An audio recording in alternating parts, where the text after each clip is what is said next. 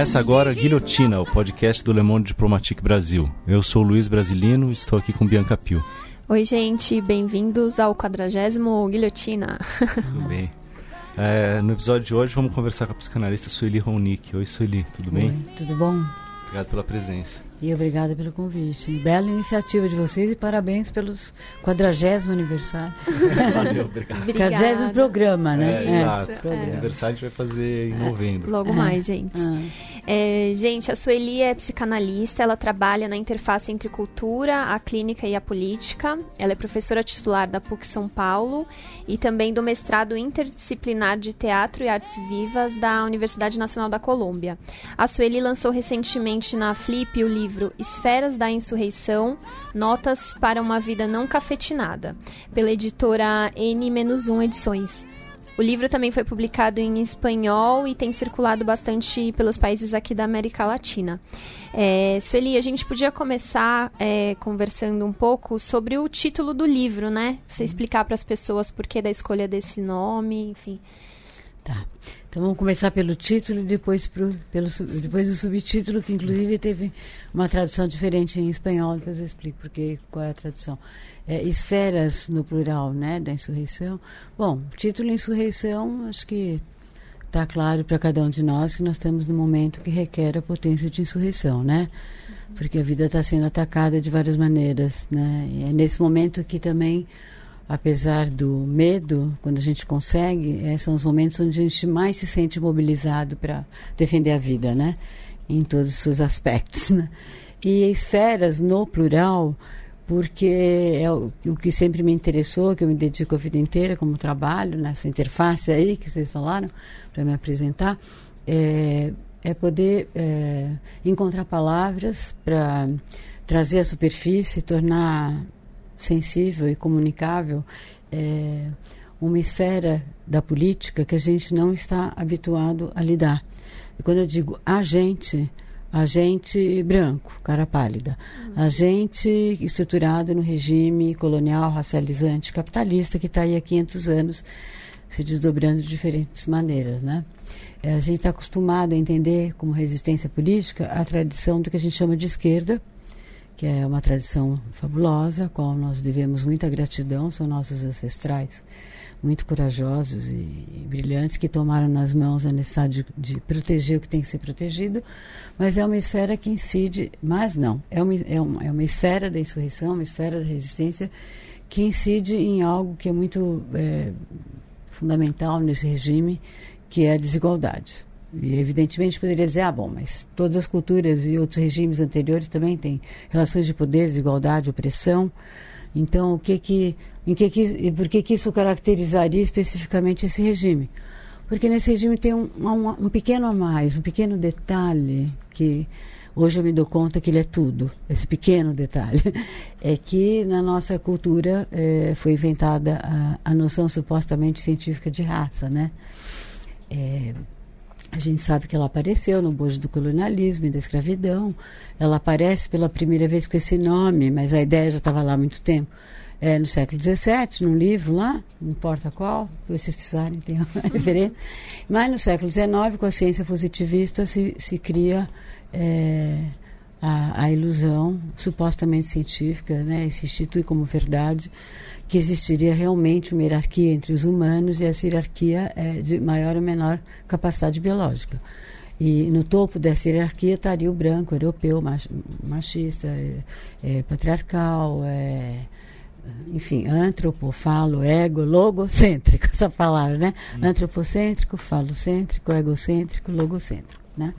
E que todas as demais formas de existência se mediriam para sua, por sua maior proximidade ou não proximidade com esse modelo. E ele se institui como um modelo universal ao qual todos deveríamos, do, todos deveríamos aspirar, né?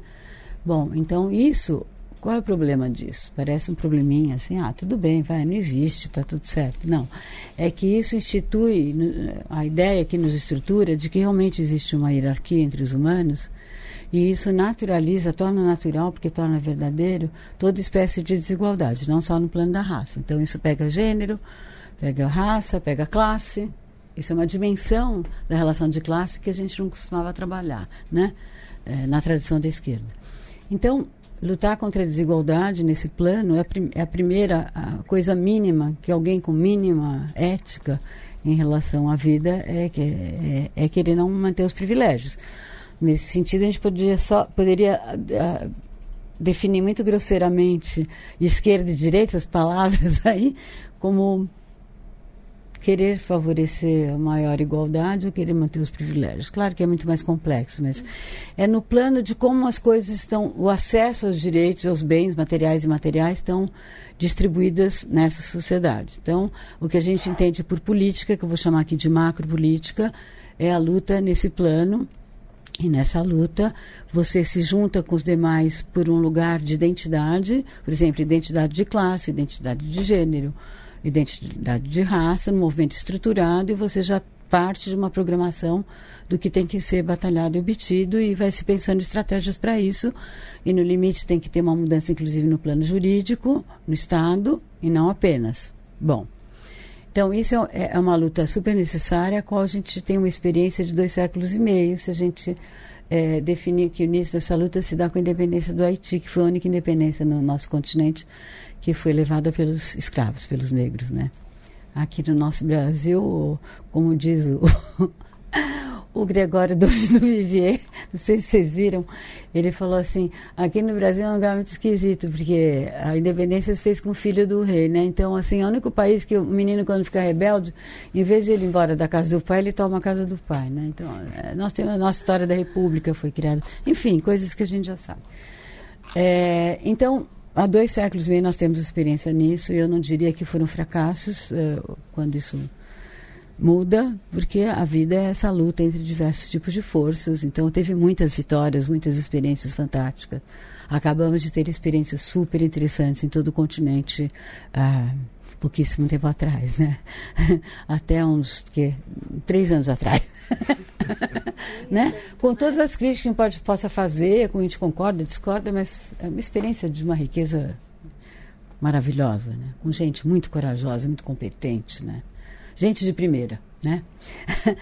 Bom, mas também esses dois séculos e meio de experiência né, nesse plano nos levaram a pouco a pouco e se dando, nos dando conta que existe uma outra esfera da política a qual a gente não está habituado a pensar e nem agir, é, não tem nenhuma potência de ação e de pensamento posta nisso, é, é, e não por acaso.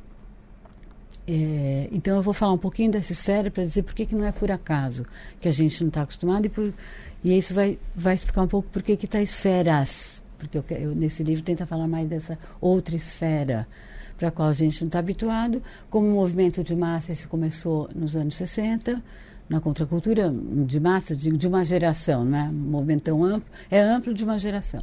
Ainda com muita confusão, não posso depois dizer porquê, se, se a gente se for o caso, né? mas isso retorna com muita força é, no seio do, na partir da, de, da instalação dessa nova dobra do capitalismo financiarizado, né? Mais ou menos volta, isso se instala na metade dos anos 70, mas uh, a resistência a isso começa muito forte nos anos 90, né? Bom, então o que, que é isso, né? Que esfera é essa? Um, a nossa, um regime qualquer que seja ele, não só o capitalista, qualquer que seja ele, até o regime que predomina numa cultura indígena, por exemplo, é, uma delas, né, que tem milhares, é, ele não é uma abstração. O capitalismo, vamos falar do nosso, né, porque é o que interessa a gente desenvolver possibilidade de decifrar o melhor que a gente puder. Né? O capitalismo, ele não é uma abstração. Ele é um modo de existência, né? porque é um modo de vida. E o modo de vida é o que dá consistência existencial para um regime, senão ele não existiria. Né? Não é uma coisa que vem lá de cima e enfia na cabeça. É um jeito de viver. Né? Um, e, assim, não são as leis, né? Não são, não é tipo. Não, a, não só, né? Mas não é, que, mas não é porque alguém escreveu as leis e falou, ó, oh, siga isso aqui é, que tem o capitalismo. Né? Isso, né? então, tem esse plano das leis e toda a estrutura social que corresponde a esse regime, mas muito obrigada pela tua intervenção, que ajuda a deixar mais claro, e tem um outro plano, outra esfera, chamei de esfera, poderia chamar de plano, sei lá, uma outra esfera em que ele se define por um determinado modo de existência, que a gente poderia descrever olhando de fora, nem é tão difícil, né? Mas cada modo de existência é um tipo de política do desejo. O que, que eu quero dizer com isso? É um modo como o desejo, porque o desejo em nós é nossa força de agir e pensar. Então é um modo como essa força atua. Tá. Também a gente poderia descrever de fora. O que, que é não descrever de fora? Eu vou tentar descrever como que é a, a dinâmica mesmo disso, né? É, nossa experiência subjetiva para apreender o mundo, poder se situar, então fazer escolhas, agir, né? dizer, pensar. É, essa experiência subjetiva, ela, ela, nós, cara pálidas, nesse regime, estamos mais habituados a pensar a nossa experiência subjetiva como sujeito. Essa palavra sujeito, né? que, é, que todo, todos nós conhecemos. O sujeito é, é, uma, é, é uma experiência muito importante, porque é o que nos permite existir socialmente. O, a nossa experiência subjetiva como sujeito é, é uma experiência que já está estruturada em determinado é, repertório cultural e repertório de linguagem. Né? E é em, é, é em função disso que a gente consegue situar os demais, se situar, se comunicar, é, pensar sobre, atuar nessa esfera, né? Então, para dar um exemplo, assim, pegar um detalhe só não é tanto um exemplo, mas um detalhe para a gente entender melhor. A, é, é, o sujeito ele, ele se relaciona com o mundo através da percepção. Todo mundo sabe o que é percepção. Como que funciona a percepção? Quando eu vejo vocês ou essa sala, eu estou vendo uma forma. Estou vendo um tipo de relação, estou vendo um objetos. a minha percepção não é, neo, não é virgem, porque ela já vem estruturada, associada a um repertório cultural. Então, quando eu vejo, sei lá, esta garrafa, né, ou eu vejo você, um de vocês aqui, né? Eu, eu vejo vocês, eu olho os gestos, a roupa, o lugar onde está, essa sala, esse podcast, eu vou associando com representações que eu já tenho. E essas representações eu projeto em vocês e através disso eu, eu consigo situar vocês e consigo me situar frente a vocês e a gente pode se comunicar, né? E a forma que eu tenho de conhecer isso é o que a gente chama de cognição cognitiva. Né? E ela está totalmente estruturada nesse plano do repertório cultural. Então, é uma função super importante que o sujeito tem, não tem nada de feio ou, menor ou pior, ele é, ele é, muito importante, que é uh, nos possibilitar existir socialmente. Só que tem uma outra experiência que é subjetiva que a gente faz do mundo, e que, que é super importante, tão importante quanto, e mais importante ainda é, é, é, esse convívio entre essas duas experiências que estão sempre acontecendo simultaneamente, e essa a gente conhece muito menos e não por acaso. Porque uma primeira característica do modo como funciona é, a subjetividade neste regime é a gente estar tá cindido, separado dessa experiência, é como se ela não existisse. Ela está lá produzindo efeitos, mas é como nós não sabemos nada dela, tipo analfabeto total. É, aí não dá nem para falar em analfabeto, porque não tem alfabeto nessa história. Mas, enfim, não sabemos nada. Mas ela produz efeitos. Então, o que, que é essa segunda experiência? A primeira é para me permitir existir socialmente. A segunda me permite me situar enquanto vivente, vivo entre vivos, no grande corpo vivo aí da, da biosfera, feito de infinitos elementos, entre os quais os humanos, mas não só os humanos.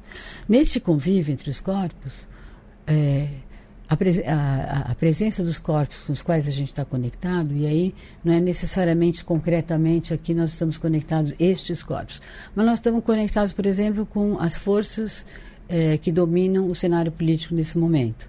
Então, porque nesse plano os corpos são compostos de forças em relação, forças vitais, em relação, produzindo efeitos entre si, né? Então, por exemplo, se eu pego a situação atual, é um tipo de força, um, tipo, um conjunto composto de forças que produz efeitos no meu corpo, né? produz efeitos no meu corpo. Se eu for usar o sujeito, eu vou dizer assim, nossa, está surgindo uma massa fascista, porque esse repertório que eu tenho. Só que meu corpo está dizendo que não encaixa né, se eu falar só massa fascista, porque é, se produz um, um, um, estado no nosso corpo de mal-estar, né? Produz um estado de mal-estar, produz tristeza, produz impotência. É, e a nossa primeira reação diante dessa, dessa experiência, usando o sujeito, é o sujeito ficar com medo. O sujeito é que tem medo, porque os sentimentos e a psicologia pertencem ao sujeito. Então eu fico com medo, né? O medo me faz querer imediatamente explicar. Eu vou explicar com um momento de confusão, porque eu não estou entrando em contato com esse estado que está no meu corpo. Ah, na minha experiência fora do sujeito, se ela estiver ligada, aqui que nem a rádio, né? é, eu vou tentar chegar mais perto desse efeito no meu corpo, né? É, e vou tentar encontrar o, o, como que a causa disso, não a causa no sentido, ah, tem um presidente assim, um ministério assado, mas o que tipo de coisa está promovendo essa experiência, o que, que eu posso dizer dessa experiência, né? Ela não tem palavra, ela não tem gesto, ela não tem imagem, mas ela existe, ela está ali, ela é real. A gente pode até dizer que o real é essa experiência, né? Está no teu corpo. Né? Acho que ninguém aqui nessa sala ou ninguém aqui que está nos ouvindo vai dizer que não está sentindo um estado de estranhamento no seu corpo como efeito disso que está se passando. Também poderia ser no encontro com uma pessoa, mas nós estamos falando da situação. Só para dizer que não é só o corpo concreto que está ali na frente, são as forças que compõem o universo no momento em que você está ali, né? É, bom, essa essa experiência, ela é, é, como eu disse, ela não tem linguagem, não tem palavra, não tem imagem, não tem gesto, né? E ela fica ali como uma espécie de nó na garganta, né? Uma espécie de nó na garganta, sem nome, ao mesmo tempo que o sujeito está ali tentando decifrar as coisas a partir do repertório dele, né? É, se eu consigo é, desobstruir o acesso a essa experiência e começo a tentar me situar nela, né? O que que vai acontecer? Eu vou ver que a que essas formas de existência e de decifrar as coisas nas quais estou estruturada nesse momento não estão dando conta do que está se passando. Estão me sufocando, porque a vida está tá apresentando alguma coisa que eu não sei como lidar. Né? E a vida, tem o filósofo Spinoza, que é muito importante para essa esfera, aí, ele trouxe, deixou uma grande contribuição, que ficou calado três, três séculos e agora está voltando com muita força, porque voltando não, chegando, porque não tinha chegado, ele foi totalmente expurgado né? e silenciado. Então, é, a vida, o que ela quer é continuar, é perseverar. E a vida, para perseverar, ela, ela é um processo contínuo de transfiguração, porque não existe vida separada de, de um corpo onde ela está atualizada, né? Então, ela é um processo contínuo de diferenciação, de transformação, de transfiguração, a cada vez que ela se vê sufocada nas formas que ela se encontra. Isso não só no humano. É, o Ailton Krenak conta um caso que é super interessante, que ele repetiu já várias vezes esse caso, e eu repito mil vezes o mesmo caso, até lá na Flip eu falei dele, do rio lá onde estão os Krenak, né, a aldeia lá onde ele, de onde ele vem, que é no Rio Doce, uma das margens ali do Rio Doce, um pedacinho, e o rio foi poluindo, poluindo por causa da vale, uh, os peixes morrendo, tudo que a gente já sabe, até que um dia o rio, pela percepção, o rio morreu, que ele secou, não tinha mais rio. Pela percepção estava morto. A percepção olha aquilo e fala, rio morto, não tem mais água, não tem mais nada. E dois anos depois eles descobriram que o rio tinha conseguido se conectar no subterrâneo e voltar a fluir. Né? Então, isso mostra qual é, qual é esse princípio vital, o princípio da vida, pra, é perseverar e para perseverar é se transfigurar. Conseguir voltar a, a, germinar em outras conexões. Né? Bom, então voltando para nós humanos. É, essa experiência, ela, é, ela vai implicar em quê? Vai implicar num processo de criação né, quando eu estou tomada por esse estado, que ele não é decifrável com o repertório que eu tenho, e que eu me dou conta que o modo como as formas sociedade, da sociedade está organizada momen nesse momento está sufocando completamente a vida, né, e eu tenho que reagir a isso, é, e eu não estou reagindo só a partir do sujeito com seu medo de ficar imediatamente tentando encontrar maneiras e palavras para decifrar e para agir, né? Então, eu vou ter que criar um processo, eu vou ter que criar algo, palavra, gesto, é, estratégia, né? Que me que permita isso que está ali e que não cabe nas formas do presente poder encontrar, se criar um corpo para que, que aquilo exista, de maneira a, a garantir que a vida retome seu fluxo nem não seja interrompida e machucada e destruída como ela está sendo. Né? Então, entre essas duas experiências, uma não é o oposto da outra. Ah, legal, o sujeito é o mal e, e esse, essa outra esfera que eu, falo, eu chamo de fora de sujeito. Por quê? Porque para mim as palavras são estratégicas. Então, se, se nós, cara pálida, estamos reduzidos, estamos reduzidos à experiência do sujeito, no momento, até não sei quando, espero que não por muito tempo, eu tenho que lembrar que existe uma experiência que não é o sujeito, então eu chamo fora de sujeito. Eu remeto ao sujeito para dizer tem uma coisa diferente, uma experiência diferente dessa, né? Então, entre essas duas experiências existe uma tensão, né? Porque a vida para perseverar implica em desmanchar e, e reconstruir e, e, criar outras formas de existência, né? E ao mesmo tempo, na minha experiência como sujeito, eu tenho que manter a vida estruturada como ela está, para existir, né? Então existe uma tensão entre essas duas experiências e essa tensão é ela que produz o nó na garganta também. E esse nó na garganta ele é muito importante, ou esse mal-estar, ou essa a gente fica esquisito, sentindo mal, né? Não estou falando do medo, falando de sentir esquisito, desestabilizado, meio fora de foco, sem saber nem o que dizer, nem o fazer, né? Essa experiência é muito, muito, muito fundamental, por quê? Porque ela funciona como um alarme que a vida nos emite para colocar o desejo, que é a nossa potência de agir, de pensar, em movimento, para poder criar algo que dê aquilo que está pedindo passagem um lugar. E isso tem o poder de transformar a realidade, né? É, na nossa, então, quando eu falo políticas do desejo, fundamentalmente, por isso que eu falei também tudo isso, senão é, para a gente poder compartilhar o que eu estou entendendo por isso, para eu poder dizer como que eu estou vendo as coisas. Porque o que interessa nessas conversas é a gente poder avançar junto, poder dizer de um jeito que vocês possam também trazer coisas que a gente tinha pensado e, e os espectadores, os, como é que chama? Os ouvintes, ouvintes. Os ouvintes, a mesma coisa, né? Enfim, então, é, o que vai definir um modo de existência, e que eu falei, é, uma, é, a política do desejo, é como o desejo, nossa potência de agir, de pensar, vai reagir a essa experiência da desestabilização.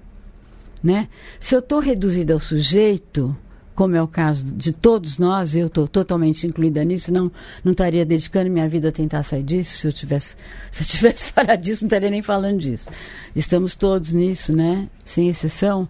Então, é, se eu só disponho do sujeito, eu vou interpretar, a partir do meu medo, eu vou interpretar essa, esse estranhamento, essa desestabilização, esse desconforto, como coisa ruim, é coisa ruim mesmo, né? Assim como ruim. Só que eu vou interpretar esse ruim, eu vou buscar a causa desse estado ruim, esquisito. Eu vou buscar a causa rapidamente, alguma coisa que eu disponho no meu repertório. E eu também vou dizer que se essa coisa ruim vem de, desse, dessa esfera, é, alguém tem culpa.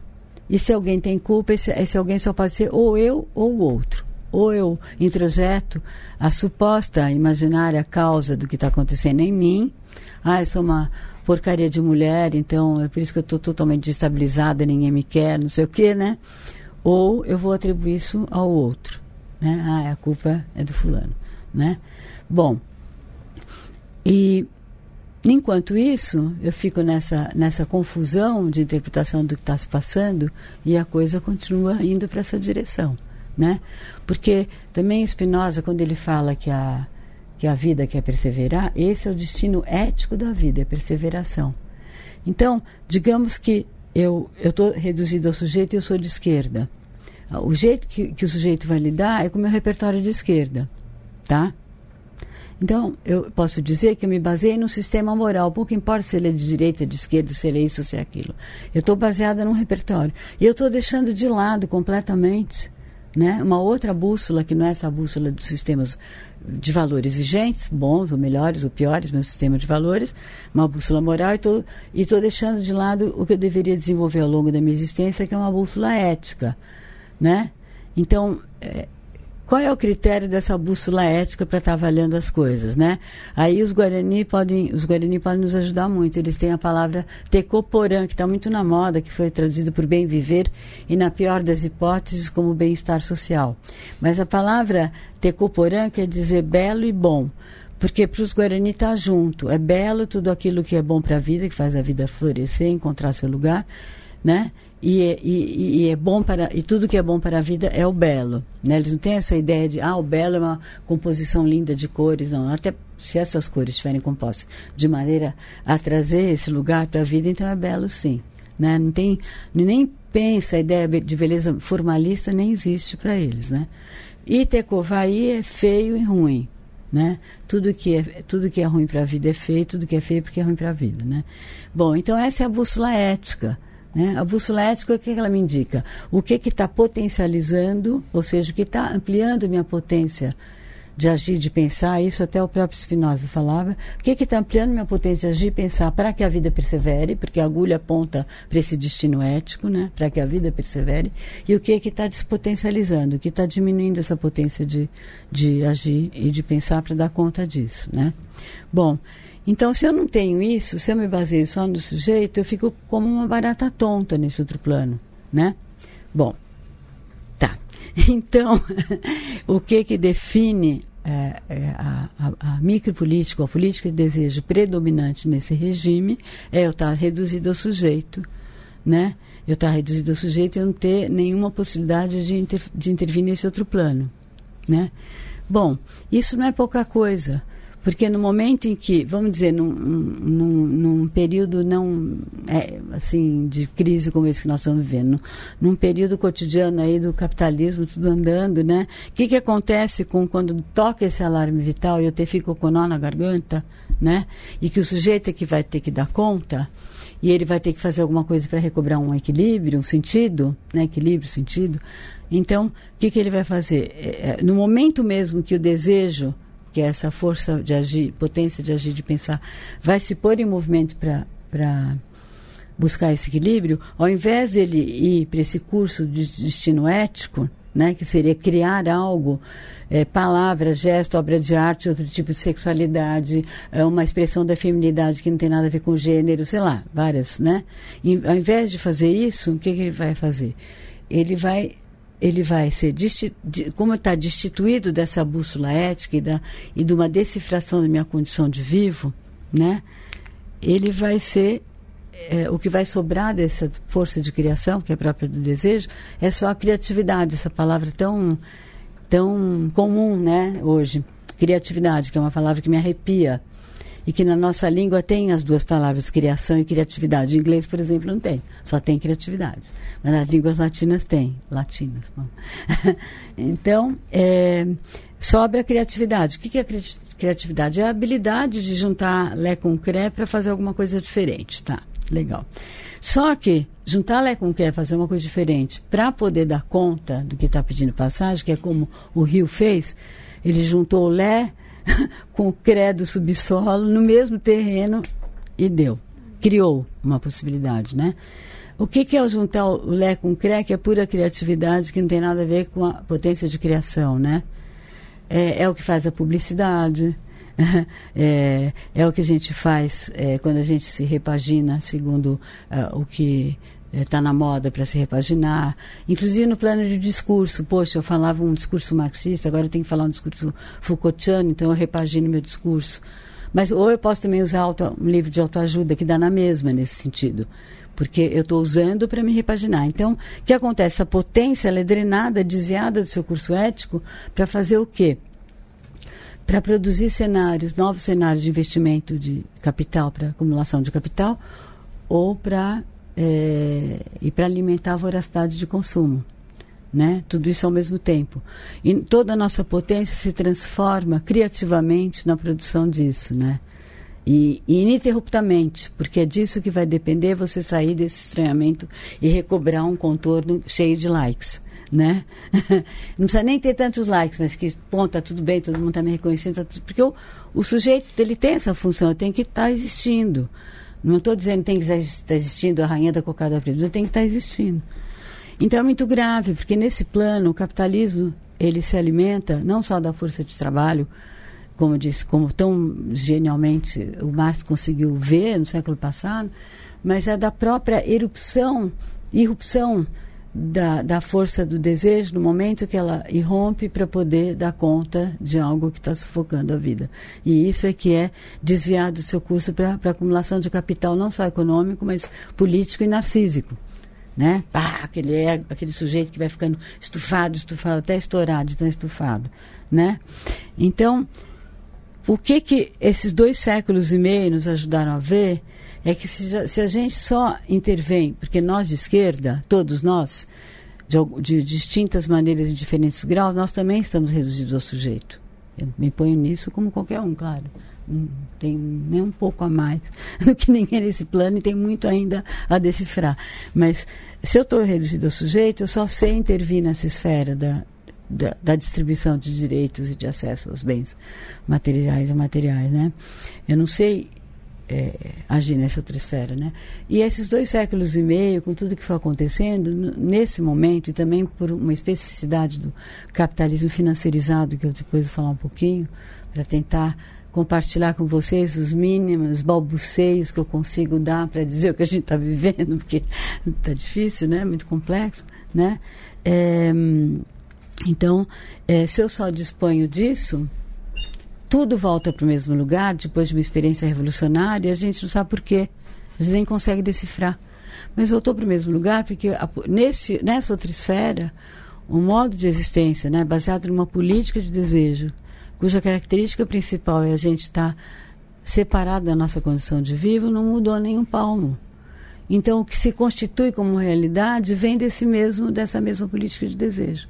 Então, não adianta ficar chorando.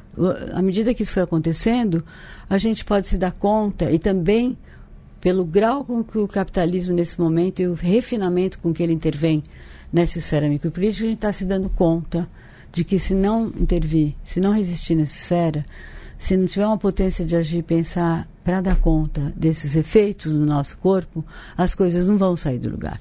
E nesse plano, talvez, o movimento mais, eh, assim, poderoso no sentido de intenso e bem-sucedido, refinado, radical, cristalino, fabuloso e que envolve muita gente é o movimento é, é o que está sendo produzido entre os negros, né?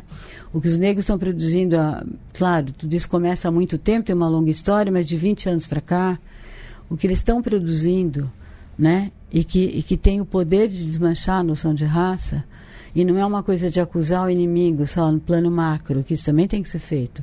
Acusar quem está me oprimindo, eu não aceito esse lugar. Eu quero um lugar de fala. Lugar de fala faz parte do sujeito. Eu sou, eu sou preto, pobre, mulher, eu estou silenciado nessa distribuição de direito de existir. Então eu quero um lugar de fala. Isso é super importante, mas não basta. Né? O que eles estão fazendo e pensando e agindo em, não só em, em, em, textos teóricos fabulosos, como em modos de ação e de organização, ou de se juntar, é, incide na própria ideia que naturaliza a desigualdade. Né? Eles não estão simplesmente se opondo ao opressor, eles estão se deslocando de um lugar. E ao se deslocar desse lugar, é uma cena que se desmancha. Eu vou dar um exemplo, o feminismo faz isso, também tem essa é, pegada. Vou dar exemplo do feminismo, né? O machismo no plano e a sociedade patriarcal, no plano macropolítico, é, as mulheres se juntam por seu lugar de mulher, lugar de identidade. Identidade não tem nada demais. O problema é se reduzir a isso, ou interpretar tudo a partir disso. Então, tá, como sujeito, a gente se junta pelo mesmo lugar de identidade no qual a gente ocupa um lugar de oprimido, mulher e o homem opressor. A gente, quando se junta, tem que ter um movimento estruturado, a gente tem que obter, inclusive, antes de mais nada, ou uma etapa muito necessária, a mudança da lei, uma, a instituição de uma lei que, que nos dá igualdade de direitos em todos os planos, tá? Nosso inimigo é o homem, tá? E, e bom, isso é nesse plano, tá? No plano micropolítico, o machismo não é um homem que te puxou pelo cabelo e falou: agora você vai ser uma mulherzinha que vai depender de mim para existir. O machismo é um tipo, é um modo de existência.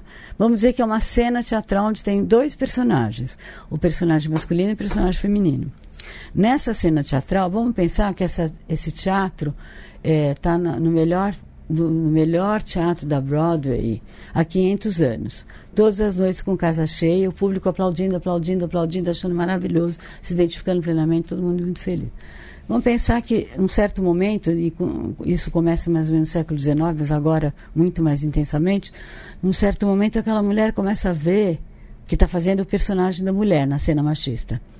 Ela começa a ver que que ela está completamente sufocada naquele modo, que aquilo, a vida está completamente apertada e sufocada ali, né?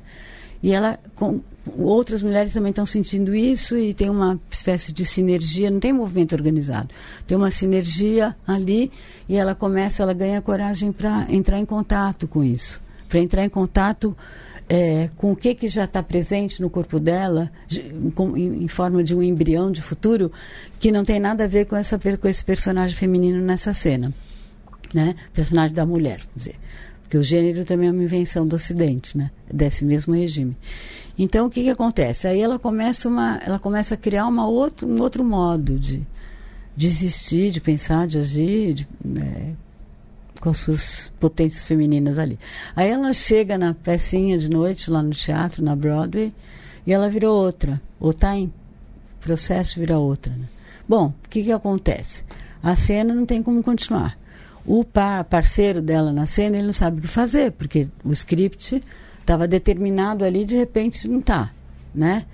E o público também, o que, que acontece com o público? O que acontece com o cara, primeiro, vamos pensar ele, digamos, na melhor das hipóteses, ali ele encontra uma sinergia, um ambiente favorecedor, para ele se dar conta, ele também entrar em contato, se dar conta que aquele personagem, para ele, é insuportável.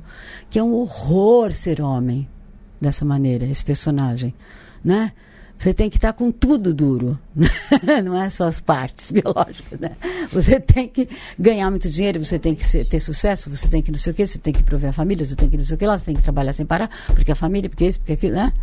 E aí ele, ele se dá conta que, o, que o personagem dele é até pior do que o dela nesse plano, imagina? Ela, pelo menos, sei lá, tem alguns momentos onde ela pode estar pelo menos entrando em contato com o que está aparecendo, né?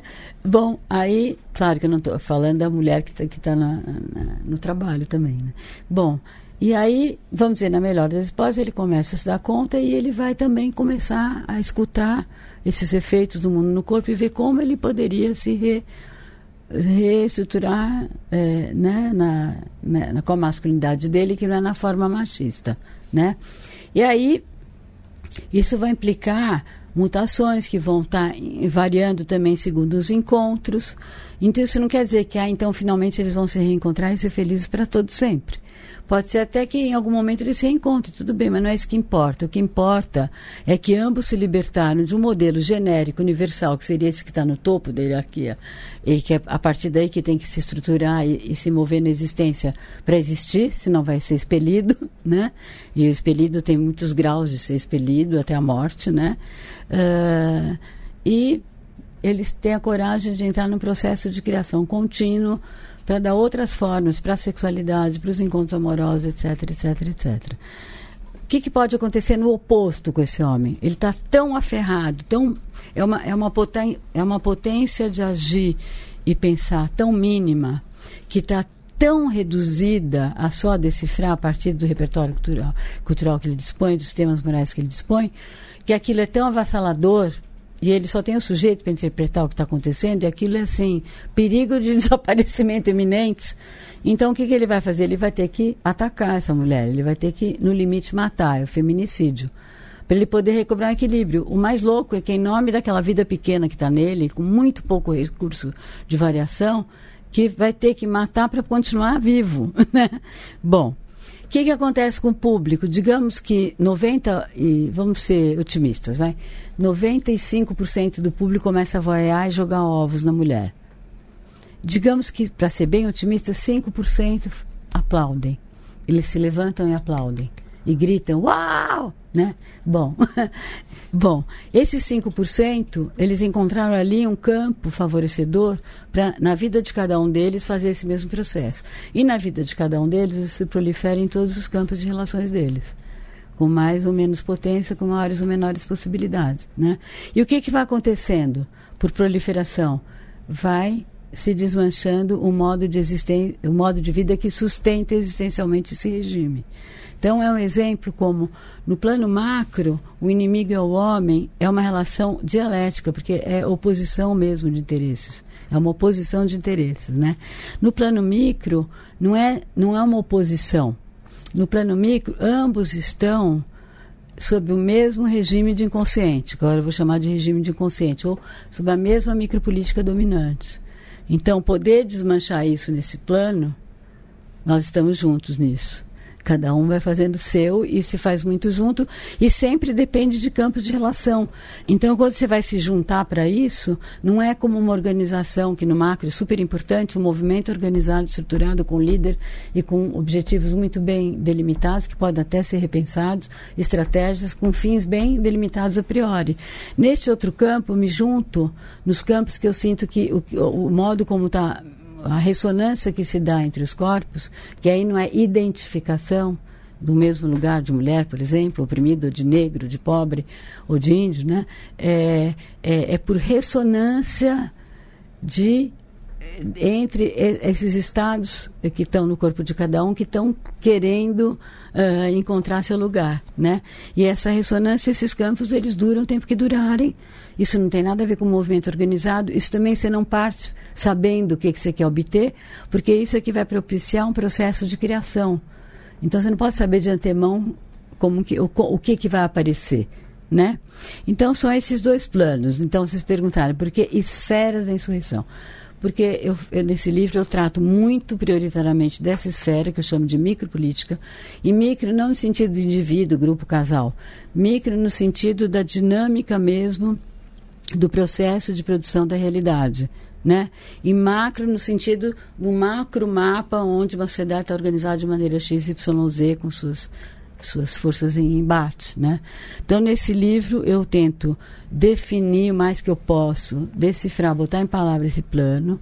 E eu tento também muito didaticamente, no, são três ensaios. No segundo ensaio eu tento comparar o que é resistência na esfera macropolítica, o que é resistência na esfera micropolítica, em seus vários âmbitos.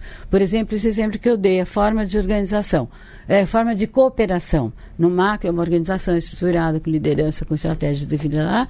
No micro, a gente se junta não por identificação, mas por sinergia. E assim, todos, todas as dimensões de, da, de uma prática de resistência, tentando então diferenciar uma esfera da outra e tentando ver como que elas se articulam. Daí esse título. E o subtítulo, que é Notas para uma Vida Não Cafetinada, primeiro, por que notas? Porque acho que o que a gente é capaz de elaborar são sempre notas. É, é, parte da ilusão da nossa redução ao sujeito, e é parte também do que nos trancafia no sujeito, achar que a gente é, que pode produzir uma verdade, né? Porque são sempre notas da nossa potência de agir, de pensar a partir desses efeitos é, das forças do nosso corpo, né? Que são os afetos, que eu chamo de afetos, não no sentido de carinho, mas afeto como o modo como aquilo está me afetando. Que eu vou ter que encontrar para isso palavra em modo de ação. Então, acho que o que a gente faz com a nossa potência de, de pensar são notas, anotações que por sua vez se juntam com outras notas, até como uma música, né? Com outras notas, outras anotações, e com isso vão criando a possibilidade coletiva de construção de, um, de uma outra. É, de um outro de um outro tipo de sociedade né de um outro modo de existir né são notas porque a noção de verdade ela também faz parte do sujeito o sujeito com seu medo de não deixar de, de deixar de existir é ele que também acredita ou pode ser vulnerável a acreditar numa noção de verdade. Isso não é pouca coisa que a gente vai ver que o que está acontecendo joga muito com essa noção da verdade, né? Hum, de um sentido absoluto para a vida, né? Quando é sempre contextualizado o que está te fazendo pensar e, e, como você vai agir junto com isso que você está conseguindo pensar. E notas para uma vida não cafetinada, porque, como eu disse, se o capitalismo se alimenta não só da vida em sua manifestação como força de trabalho, a menos que a gente entenda o trabalho como um trabalho da, da vida, não só o trabalho no sentido de emprego e, né? É, mas se alimenta da própria pulsão vital no momento em que o desejo, que a nossa força, potência de agir, de pensar, se põe em movimento para recobrar um equilíbrio para a vida, para a vida poder perseverar, o capitalismo é, se alimenta é, exatamente dessa dessa força, né? Então, é, agora também não lembro o que eu estava falando. Ah, não cafetinagem. Então, eu uso muito a, a, a ideia de cafetinagem, porque é, nessas notas, a maneira como eu tenho de fazer notas, na minha vida inteira, é sempre procurar a, as palavras que têm mais camadas de sentido para gente. Então, se eu falar certas palavras, por exemplo, da tradição francesa, que eu tenho formação francesa, é, não só essa palavra tá, ela, ela tem uma camada de memória e de experiência para mim, que sou francesa, ou para a classe média e elites que tem uma tradição francesa, agora acabou, mas enquanto tinha, né, agora são a tradição americana, alemã, sei lá. então, é, é, mas é fininha essas camadas. Mas se eu pego a palavra cafetinagem, a palavra cafetinagem em português ela tem milhões de camadas de sentido, porque não é só o café, ela, ela parte da relação que o cafetão estabelece com a prostituta. Porque ele, ele o que, que ele faz? O cafetão acumula capital é, econômico, político e narcísico a partir da expropriação e do abuso da força vital da prostituta na, no campo da sexualidade, né? Então, essa dinâmica, e ela, reduzida ao sujeito, ela acredita que ele vai salvar. Que, aliás, é um pouco, serve isso para qualquer coisa do, da conjugalidade e do gênero homem-mulher, né? É, eu posso ser a rainha do feminismo no plano macropolítico, com sucesso intergaláxico, super do bem, super maravilhosa, atuante, ativa, ativista, lá. No plano micropolítico, eu estou lá em casa, o cara falou que ia ligar daqui uma hora, não ligou, daqui duas não ligou, e eu esqueço tudo que eu sou e eu deixo de existir porque a minha existência é totalmente atrelada ao olhar do homem. Então, no plano micro, eu estou totalmente reativa. No plano macro, eu posso ser revolucionária, de verdade revolucionária, né? Bom, então, é, a ideia do cafetão. Essa prostituta, ela acha que o cara vai salvar, ela vai garantir a tal da verdade e da estabilidade. Quando a vida é turbulência por natureza, né? A vida se move cada vez que, que novos, novas experiências do mundo, novos efeitos do, dos encontros dos nossos corpos nos obrigam a nos recriar, a nos transfigurar, né? Então, enquanto dura essa, esse pacto, você pode distribuir o cafetão pode ser super do bem e de esquerda, ele pode dizer, não, eu vou dividir com você até um pouco do salário, tudo, não legal do que eu tô, salário do que eu tô ganhando, tal, para você ficar bem, tal, te comprar umas roupinhas super legais, uma casa, vou te pôr numa casinha legal, tal, mas a, a, a, estrutura daquela relação se mantém. Quando é que a, que a prostituta ela se livra do cafetão? Quando ela descobre que por trás daquela máscara de absoluto controle sobre si, sobre o mundo que garante tudo, tem uma miséria humana das mais terríveis, porque ela não tem nenhuma existência para ele. Ela só existe como objeto de abuso. Então, esta que é a relação que o capital, eh, o regime eh, colonial capitalista racializante estabelece com, com os vivos. Não só com os humanos, com a terra, com tudo. É um objeto de abuso sobre o qual eu projeto representações que não têm existência nenhuma no meu corpo. Os efeitos disso no meu corpo eu interpreto segundo meu, o repertório do sujeito e está tudo certo né? Então, assim, assim, esse exemplo da prostituta é bom porque ela sai desse dessa, dessa dinâmica quando ela se dá conta que ela está sufocada que na verdade não tem existência nenhuma para ele, né? Então, o feitiço que ele exercia sobre ela de sedução se desmancha, desmanchou o feitiço, não tem como voltar a se sentir enfeitiçada, né? né? Não tem volta. Eu acho que um pouco isso está acontecendo. É, em alguns movimentos que têm uma pegada micropolítica muito poderosa hoje em dia, muito mais do que nos anos 60, onde a coisa começa com coisas extraordinárias, que a gente tem que ter uma gratitude incrível, senão a gente nem estaria pensando e fazendo isso hoje. Mas ó, isso está indo muito mais longe hoje. Então, assim, se fala, então, uma vida não cafetinada, né? Porque o, se a gente for traduzir uma frase bem compreensível para todos nós, o que o capitalismo faz é cafetinar a força vital em todos os corpos, da natureza em geral, o que inclui o humano, né? Bom, na, no, na tradução espanhola, vocês verem como as palavras são estratégicas. Não adiantava falar cafetinado. Por quê? Primeiro, porque em cada país de língua espanhola tem cinco, seis termos para dizer isso e não correspondem. É padrote, rufiã, é, proxeneta, chulo, tem mil palavras. Então já não dá, porque você vai traduzir livro em espanhol, que vai para vários países, não faz sentido. Dois, em nenhum país se usa cafetinagem como para brasileiro. Porque cafetinagem para nós é, claro, a base é o cafetão com a prostituta, mas a gente usa cafetinagem em muitos sentidos. Se eu falar cafetinagem, ou se eu falar abuso, que é uma coisa que está bem presente no feminismo, tem muito mais é, reverberação possível do que se eu usar uma palavra do léxico acadêmico europeu. Por mais que aquela palavra ali teve suas reverberações, né? Quando se trata de um pensamento a serviço da vida e não a serviço de, da produção de uma ilusão que estabiliza os movimentos vitais, que é a imagem que o ocidental tem da vida, é a imagem da morte. Porque só essa ideia de estabilidade do ocidental é exatamente a ideia da morte, é a ideia do paraíso, né? Que eu sempre falo, como que você vai, é, como que você, você acha que você se sentiria se for para o paraíso, né? Isso vai ficar para a eternidade parada, não acontece absolutamente nada, estabilidade total, eterna, mas para sempre, nunca mais vai poder sair dessa. Em cima das nuvenzinhas, assim, flutuando, e uns anjinhos cor-de-rosa, pequenininho, cheio de cachinhos loiros, tocando árvore no teu ouvido para a eternidade. Essa é a imagem que o ocidental tem. E a vida justamente é essa turbulência que faz agir, pensar, não só os humanos, todos os vivos, de maneira que a vida persevere. Né? Então, nos países de língua espanhola, o subtítulo eu mudei. Chama Notas ou Apuntas, né? apontamentos para descolonizar o inconsciente. Né? Tá, isso entra dentro de uma vasta discussão da descolonização que tem milhões de pessoas trabalhando há bastante tempo de milhões de maneiras. O que, que esse livro introduz especificamente? Acho que cada um de nós tem uma capacidade específica para participar dessa construção coletiva. Né?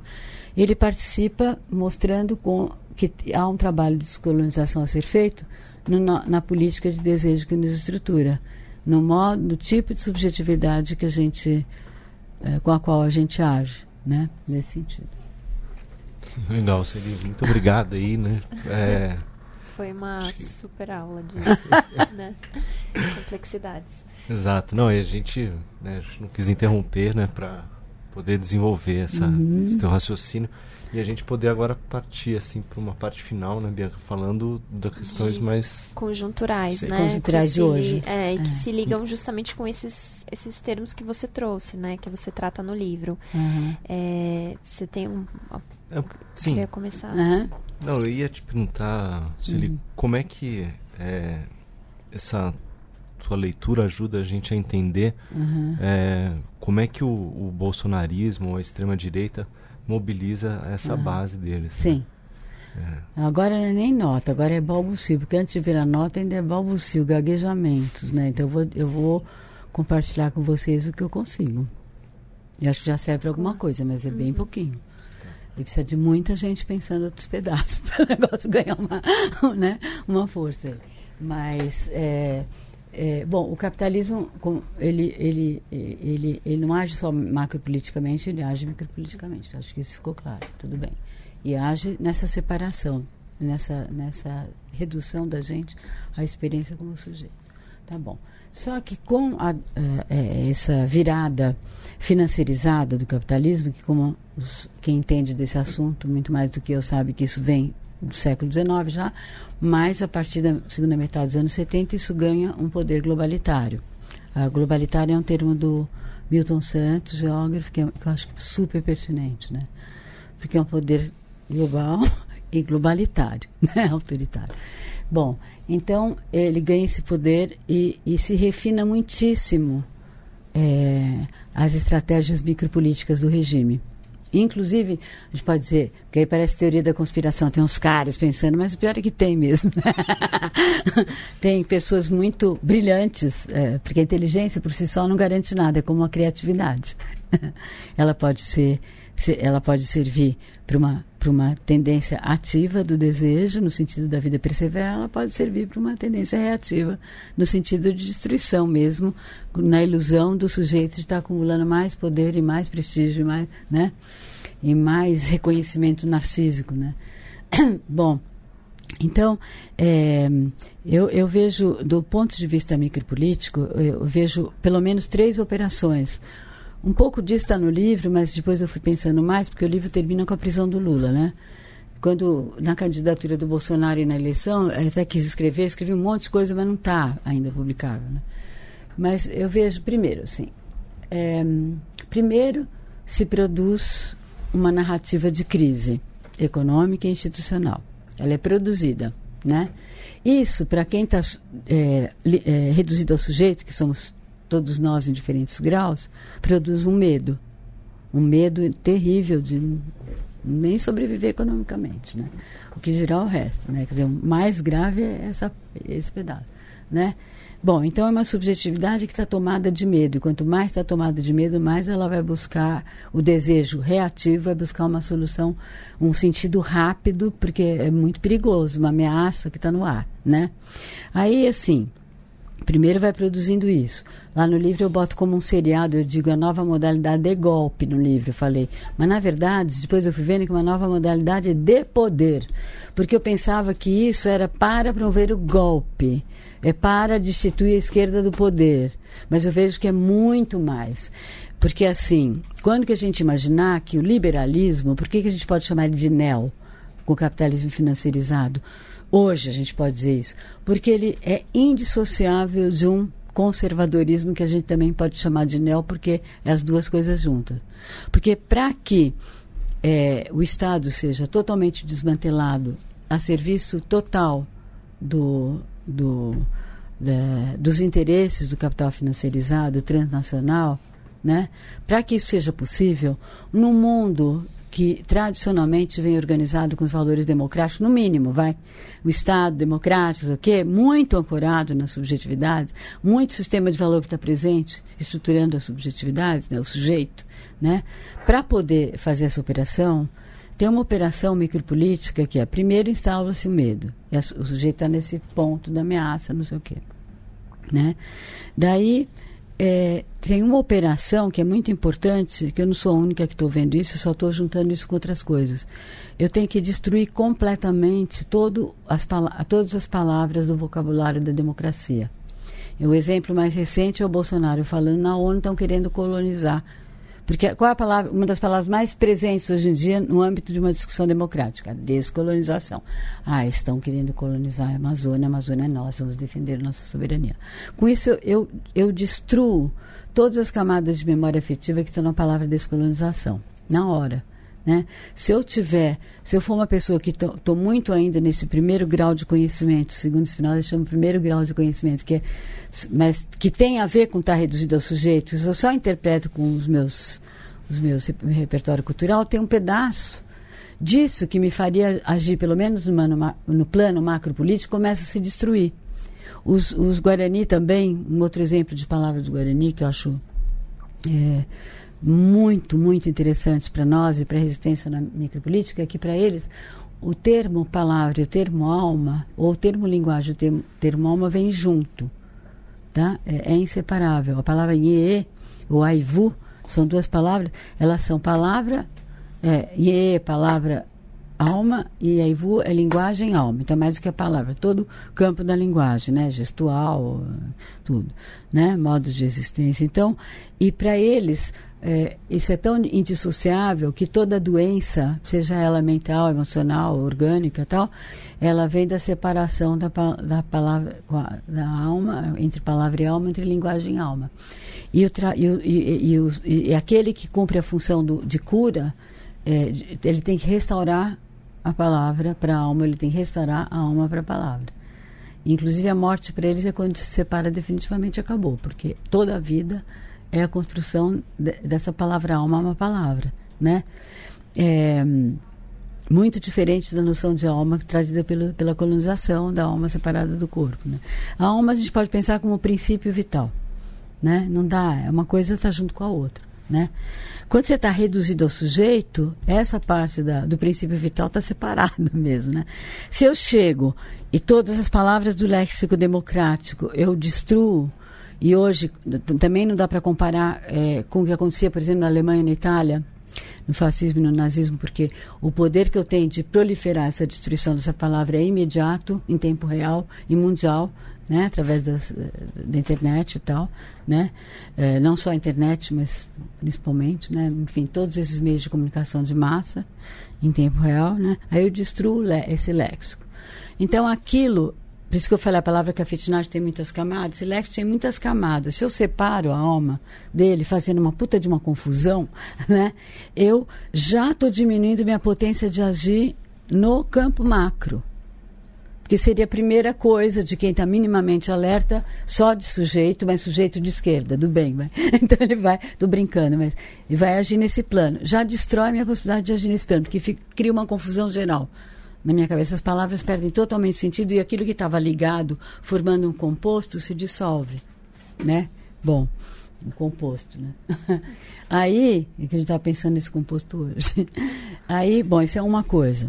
A outra coisa é, eu tenho que mobilizar a ideia de que a coisa está ruim, é, que existe essa crise institucional e econômica e que te coloca em crise na tua subjetividade, te coloca nesse mal-estar e no medo, né?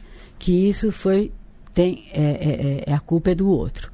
Num primeiro momento, o outro são todas as lideranças de esquerda que estão no Estado e que vão ter que ser expelidas, e tudo que é organização de esquerda que vai ter que ser totalmente desqualificada. Mas isso é o mínimo. Psst, deixa eu me livrar dessa galera. Né? Aí o que, que vem? Bom, já perdi a minha possibilidade de me localizar com, na minha memória com o meu léxico de democracia para poder atuar na macropolítica. Os, aqueles que eu acreditava que estavam levando a coisa para esse lado são os puta de uns corruptos, horrorosos, enganadores, traidores da pátria, né? Então já destruí mais essa possibilidade. Daí, não basta isso.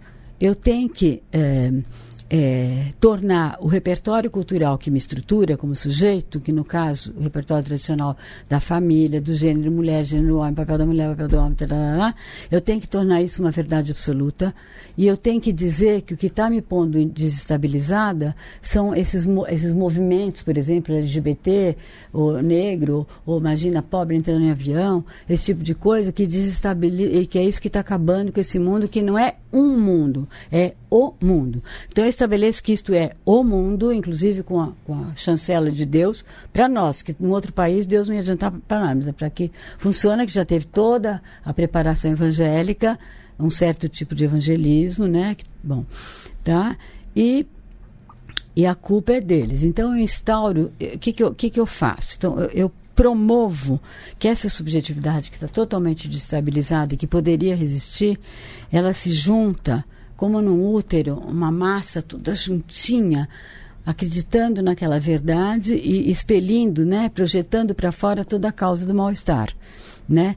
E quanto mais atacar lá, mais coeso isso aqui se torna, né?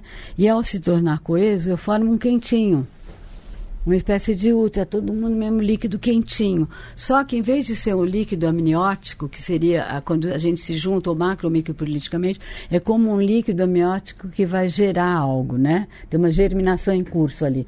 Não, esse é um líquido fétido. É do chorume, foi a, a Josi que viu a palavra chorume, porque ela, a Josi vem da periferia, ela conhece esta coisa que é o lixão.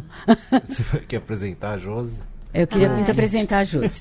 A Josi, pá não, é, a, a, é minha assistente há 10 anos. E a Josi me ajuda na organização da agenda, essas coisas todas é, instrumentais e práticas, muito melhor do que eu, mas ela também trabalha o mesmo plano, então a gente tem muita colaboração também na potência de melhorar a potência de agir, de pensar. E a Josi, eh, na periferia, graças ao governo Lula, tinha aquelas eh, oficinas. Numa oficina de teatro, ela se conectou com uma coisa que catapultou, fez muita coisa em teatro, coisa muito séria. De lá, catapultou para filosofia no momento que a São Camilo teve que fazer um, uma filosofia, porque eles tinham, por uma série de razões, vai, não importa, vai. A gente vai sair do, do assunto. E ela pegou uma turma muito interessante que estava fazendo doutorado na USP, aí se ligou muito no pensamento dele, Spinoza, essas coisas. De lá pulou para o pós de semiótica e comunicação na PUC, mas sempre ligada à arte, ela já fez curadorias e tal. E se ligou nessas coisas e veio trabalhar comigo. Então a gente colabora muito, tanto que a Josi viaja comigo, me ajuda nos textos, uh, traduz um monte de coisa. Né? Então essa, essa é a Josi, que veio me acompanhar aqui. Muito, muito obrigada. Então, é, então tem, tem, tem esse, essa, esse panorama aí que eu tracei, né? Então, é, esse chorume que a Josi, como é da periferia, ela já viu lixão, né? Você já viu um lixão, pessoalmente? Eu nunca vi. E nem sabia que chama chorume, então aprendi com ela.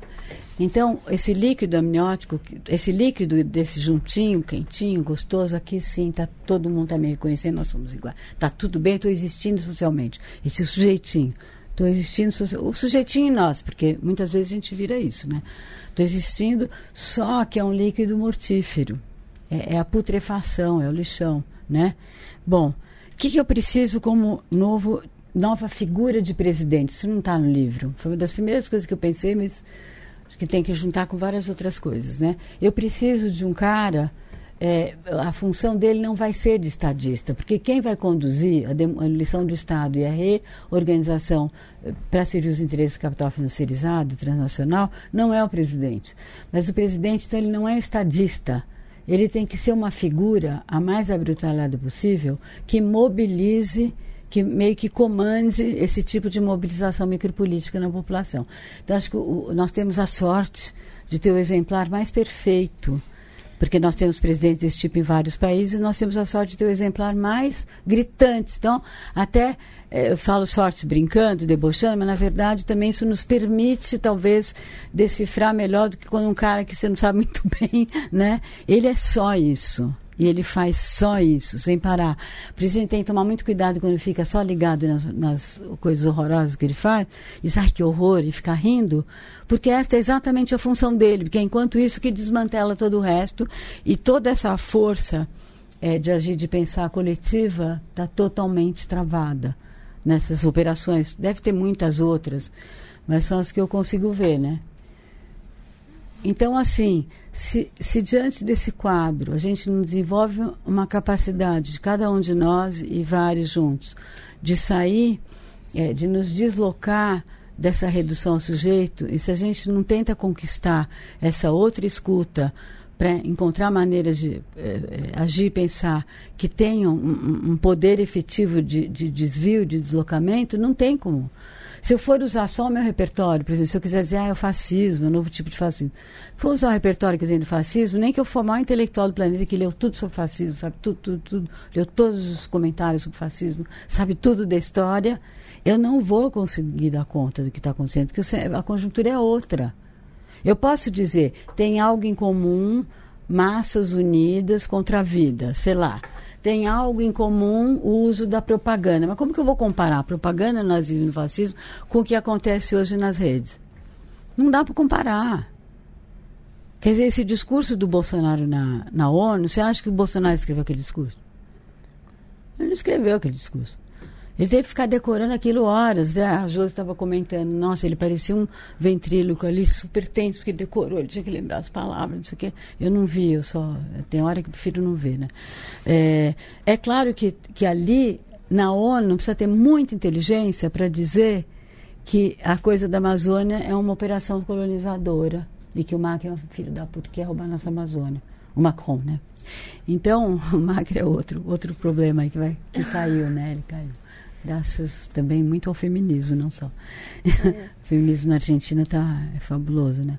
Então tem, tem todo esse panorama que ele, ele.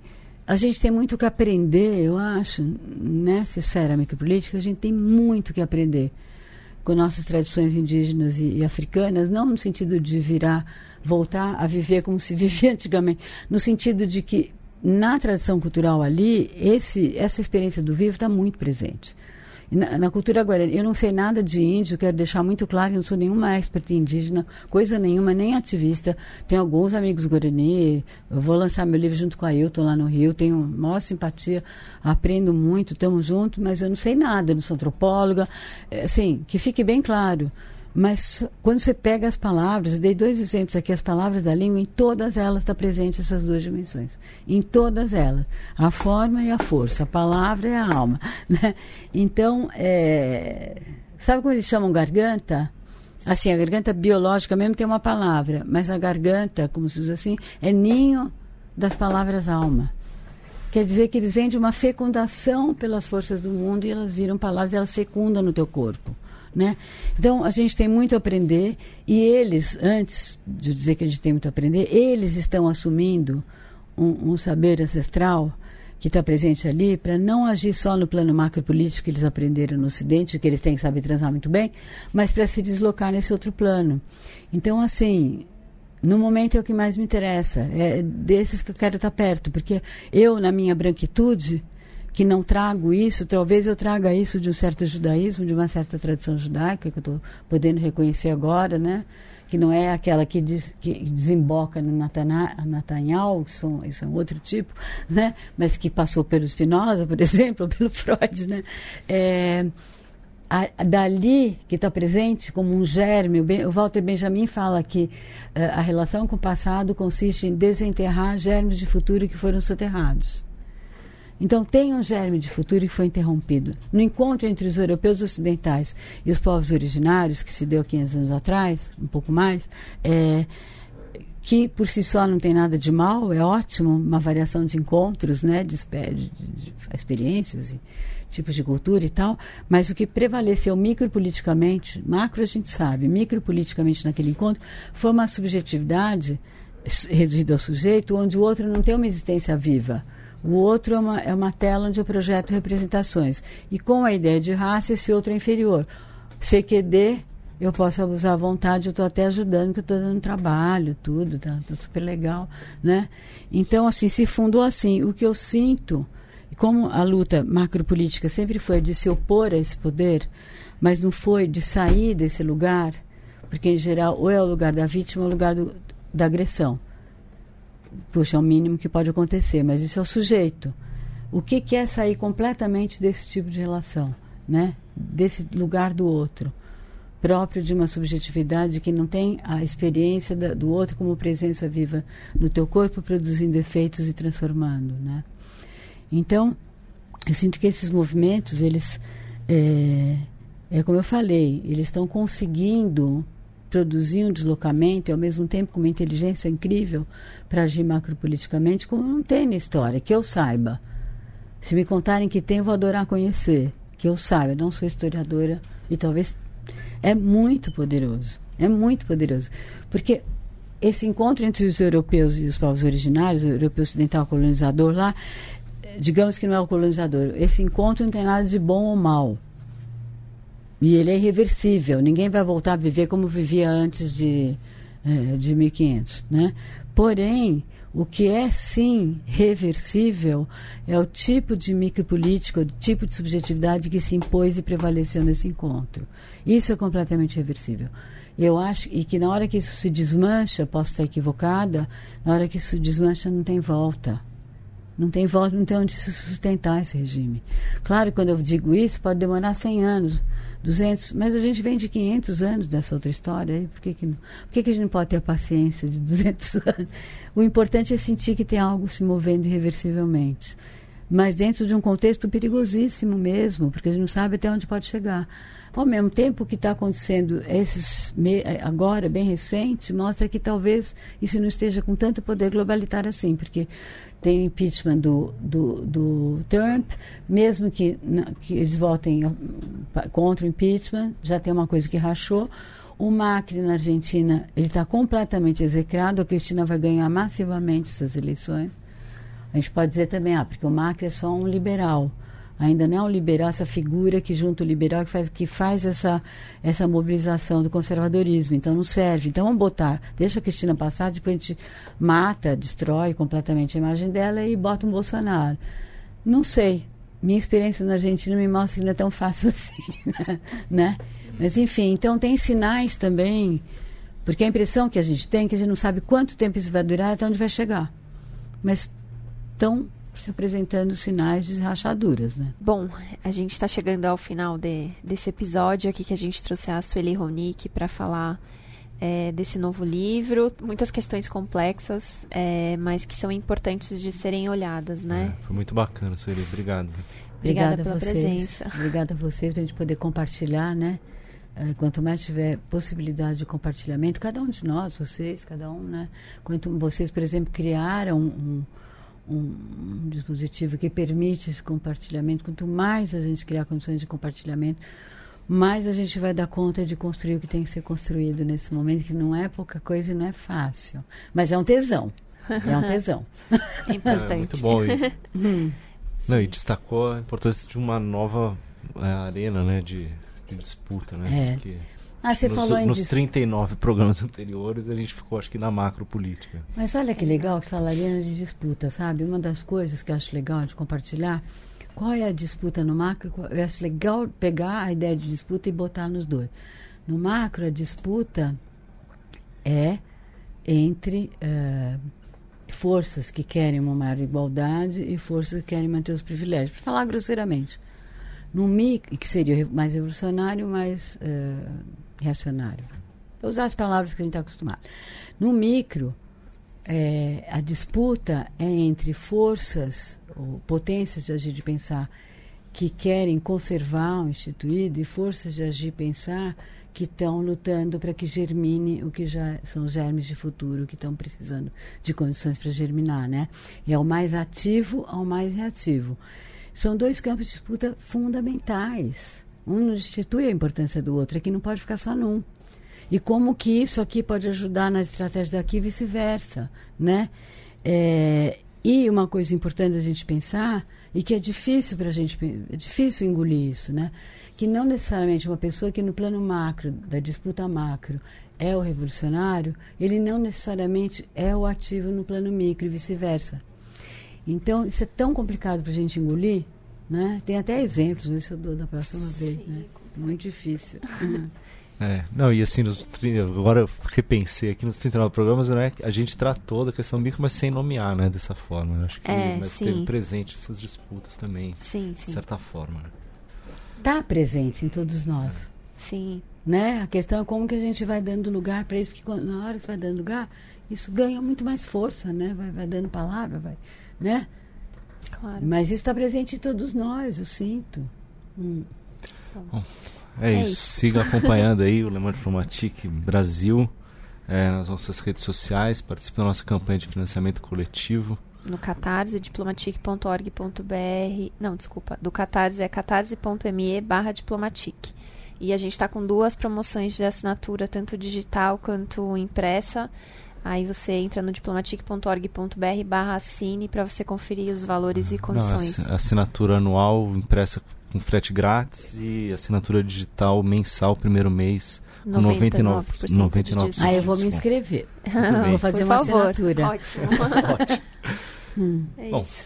falou. Até semana que vem. Obrigada, gente. Até semana que vem, muito obrigada. Né?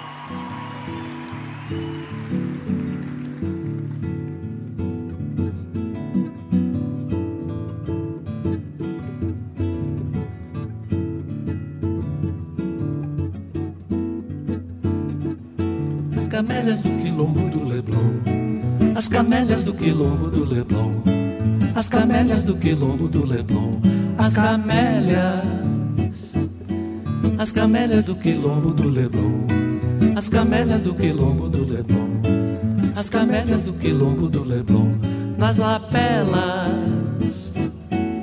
Vimos as tristes colinas logo ao sul de Hebron. Rimos com as doces meninas sem sair do tom. O que fazer? Chegando aqui, as camélias do quilombo do Leblon brandir. Somos a guarda negra da Redentora. Somos a guarda negra da Redentora. Somos a guarda negra da Redentora. As camélias da segunda ebulição. As camélias da segunda abolição. As camélias da segunda abolição.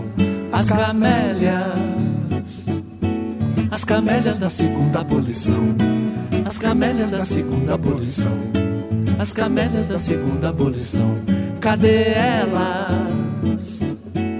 Somos assim, capoeiras das ruas do Rio. Será sem fim o sofrer do povo do Brasil. Nele e em mim vive o refrão. As camélias da segunda abolição virão. As camélias do quilombo do Leblon. As camélias do quilombo do Leblon. As camélias do quilombo do Leblon. As camélias. As camélias do quilombo do Leblon. As camélias do quilombo do Leblon. As camélias do quilombo do Leblon. Nas lapelas. Vimos a das tristes colinas logo ao sul de Hebron. Rimos com as doces meninas sem sair do tom. O que fazer? Chegando aqui, as camélias do quilombo do Leblon brandir. Somos a guarda negra da Redentora. Somos a guarda negra da Redentora. Somos a guarda negra da Redentora. As camélias da segunda abolição. As camélias da segunda abolição. As camélias da segunda abolição. As camélias. As camélias da segunda abolição. As camélias da segunda abolição. As camélias da segunda abolição. Cadê elas? Somos assim, capoeiras das ruas do Rio. Será sem fim o sofrer do povo do Brasil. Nele em mim As camélias da segunda abolição virão.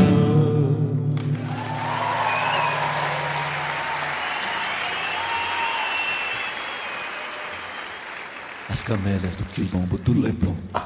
As camélias do quilombo do Leblon. As camélias do quilombo do Leblon. As camélias do quilombo do Leblon. Digam! As camélias do quilombo do Leblon. As camélias do quilombo do Leblon. Aprendam! As camélias do quilombo do Leblon. As camélias do quilombo do Leblon. As camélias do quilombo do Leblon. As camélias do quilombo. Quero ouvir vocês. As camélias do quilombo do Leblon. As camélias do quilombo do Leblon. Mais forte. As camélias do quilombo do Leblon. As camélias do quilombo do Leblon. As camélias do quilombo do Leblon. As camélias do quilombo do Leblon.